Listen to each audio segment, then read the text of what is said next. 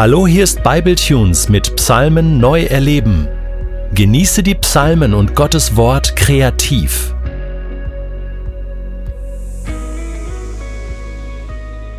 Wir schreiben das Jahr 1944. Elli Wiesel ist mit seinen Eltern und seiner jüngsten Schwester in das KZ Auschwitz deportiert worden. Er ist damals noch keine 16 Jahre alt und er erzählt, Stellen Sie sich vor, wie ich nach Auschwitz kam. Jeder von uns durfte nur einen Koffer von zu Hause mitnehmen. Ich nahm meinen Talit, meine Tefillin, einige religiöse Bücher, diverse rituelle Gegenstände, sonst nichts. Im Todeslager jedoch quält Elli Wiesel vor allem ein Gedanke. Wo ist Gott? Wir befinden uns jetzt mit Elli Wiesel im Konzentrationslager in Auschwitz und hören noch einmal neu die ersten Verse von David aus Psalm 10. Warum, Herr, bist du so weit weg? Warum verbirgst du dich, wenn wir dich am nötigsten brauchen? Gottlose Menschen schrecken vor nichts zurück. Auf den Schwachen und Hilflosen machen sie Jagd und bringen ihn mit ihren hinterlistigen Plänen zur Strecke. Diese Gauner sind auch noch stolz auf ihre habgierigen Wünsche. Doch für Gott haben sie nichts übrig. Mit wüsten Sprüchen ziehen sie über ihn her. Hochnäsig behaupten sie, Gott kümmert es nicht, was wir tun. Ja, sie meinen, es gibt überhaupt keinen Gott. Noch geht ihnen alles nach Wunsch. Dass du Gericht halten wirst, lässt sie kalt. Sie verhöhnen alle, die sich ihnen in den Weg stellen. Uns haut nichts um, bilden sie sich ein. Kein Unglück hat uns je getroffen und daran wird sich auch nichts ändern. Sobald sie den Mund aufmachen, fluchen, lügen und erpressen sie. Wie viel Unheil und Verderben richten sie an?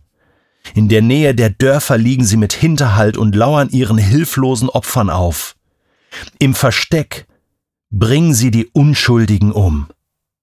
Wie Löwen im Dickicht liegen sie auf der Lauer, um wehrlose Menschen zu überfallen und fortzuschleifen. Sie stürzen sich auf ihre Opfer und schlagen sie brutal zusammen. Was wir tun, interessiert Gott gar nicht, reden sie sich ein.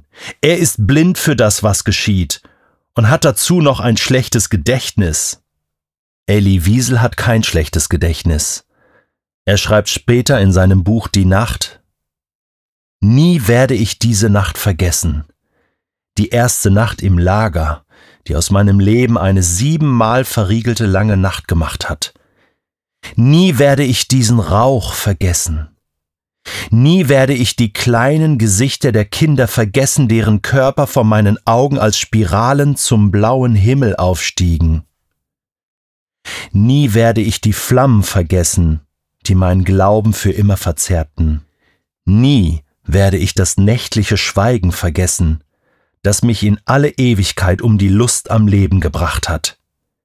Nie werde ich die Augenblicke vergessen, die meinen Gott und meine Seele mordeten, und meine Träume, die das Antlitz der Wüste annahmen. Nie werde ich das vergessen, und wenn ich dazu verurteilt wäre, so lange wie Gott zu leben. Nie. Später erzählt Elli Wiesel folgendes Erlebnis. Während des Krieges im Lager arbeitete ich einmal in einem Kommando zusammen mit einem Mann, der vor dem Krieg der Leiter einer jüdischen Schule, einer Yeshiva war. Eines Abends sagte er zu mir, komm heute Nacht zu meiner Pritsche. Ich ging hin. Heute weiß ich, warum er es tat.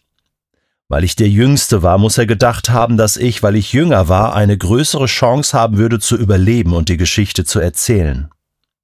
Und was er dann tat, war, ein rabbinisches Tribunal einzuberufen und Gott anzuklagen. Er hatte zwei andere gelehrte Rabbiner hinzugezogen und sie beschlossen, Gott anzuklagen, in angemessener, korrekter Form, wie es ein richtiges rabbinisches Tribunal tun soll, mit Zeugen und Argumenten und so weiter. Was sie taten, war vollständig in Übereinstimmung mit dem jüdischen Gesetz und mit der jüdischen Tradition. Ich weiß, dass es für Christen schwierig ist, das zu verstehen und noch schwieriger es zu akzeptieren, dass wir Menschen Gott anklagen können. Juden können es, Juden haben es stets getan. Abraham hat es getan, Moses und Hiob haben es getan. Der Talmud ist voll von Rabbinen, die gegen Gott protestiert haben. Und in der chassidischen Literatur hat Rabbi Levi Yischak von Bedichev ständig Gott angeklagt. Wir dürfen Nein sagen zu Gott, vorausgesetzt, es geschieht für andere Menschen, um des Menschen willen. Wir dürfen Nein sagen zu Gott. Das ist für mich eine große Neuerung, kühn, revolutionär in der jüdischen Tradition. Und so beschlossen die drei Rabbiner in diesem Lager einen Prozess zu veranstalten. Die Verhandlungen des Tribunals zogen sich lange hin. Und schließlich verkündete mein Lehrer, der Vorsitzender des Tribunals gewesen war, das Urteil. Schuldig. Und dann herrschte Schweigen. Ein Schweigen, das mich an das Schweigen am Sinai erinnerte. Ein endloses, ewiges Schweigen. Aber schließlich sagte mein Lehrer, der Rabbi, Und nun, meine Freunde, lasst uns gehen und beten. Und wir beteten zu Gott, der gerade wenige Minuten vorher von seinen Kindern für schuldig erklärt worden war. Und wir hören wieder David in Psalm 10, wie er betet, Greif doch ein, Herr, Lass dir das nicht bieten. Vergiss die Hilflosen nicht.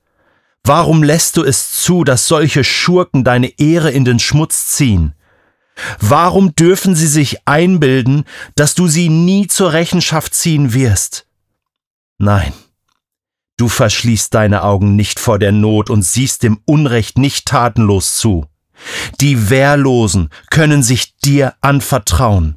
Den Weisen kommst du zu Hilfe. Zerbrich die Macht der Gottlosen. Bestrafe sie für ihre Bosheit, damit sie nicht weiter Unheil anrichten.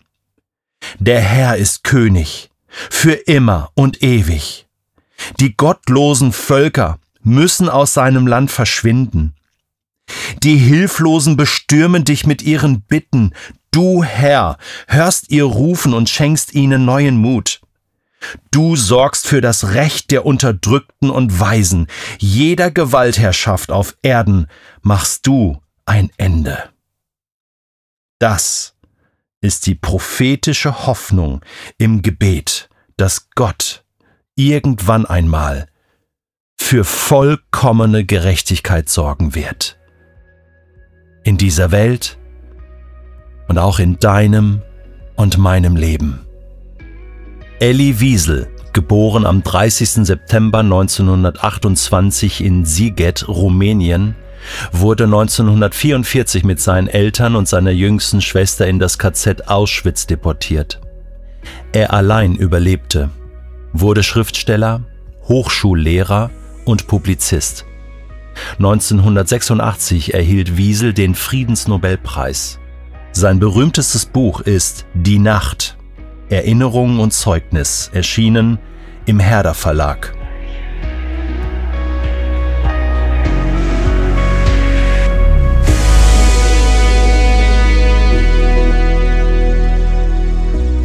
Du möchtest diesen Psalm noch für dich persönlich vertiefen?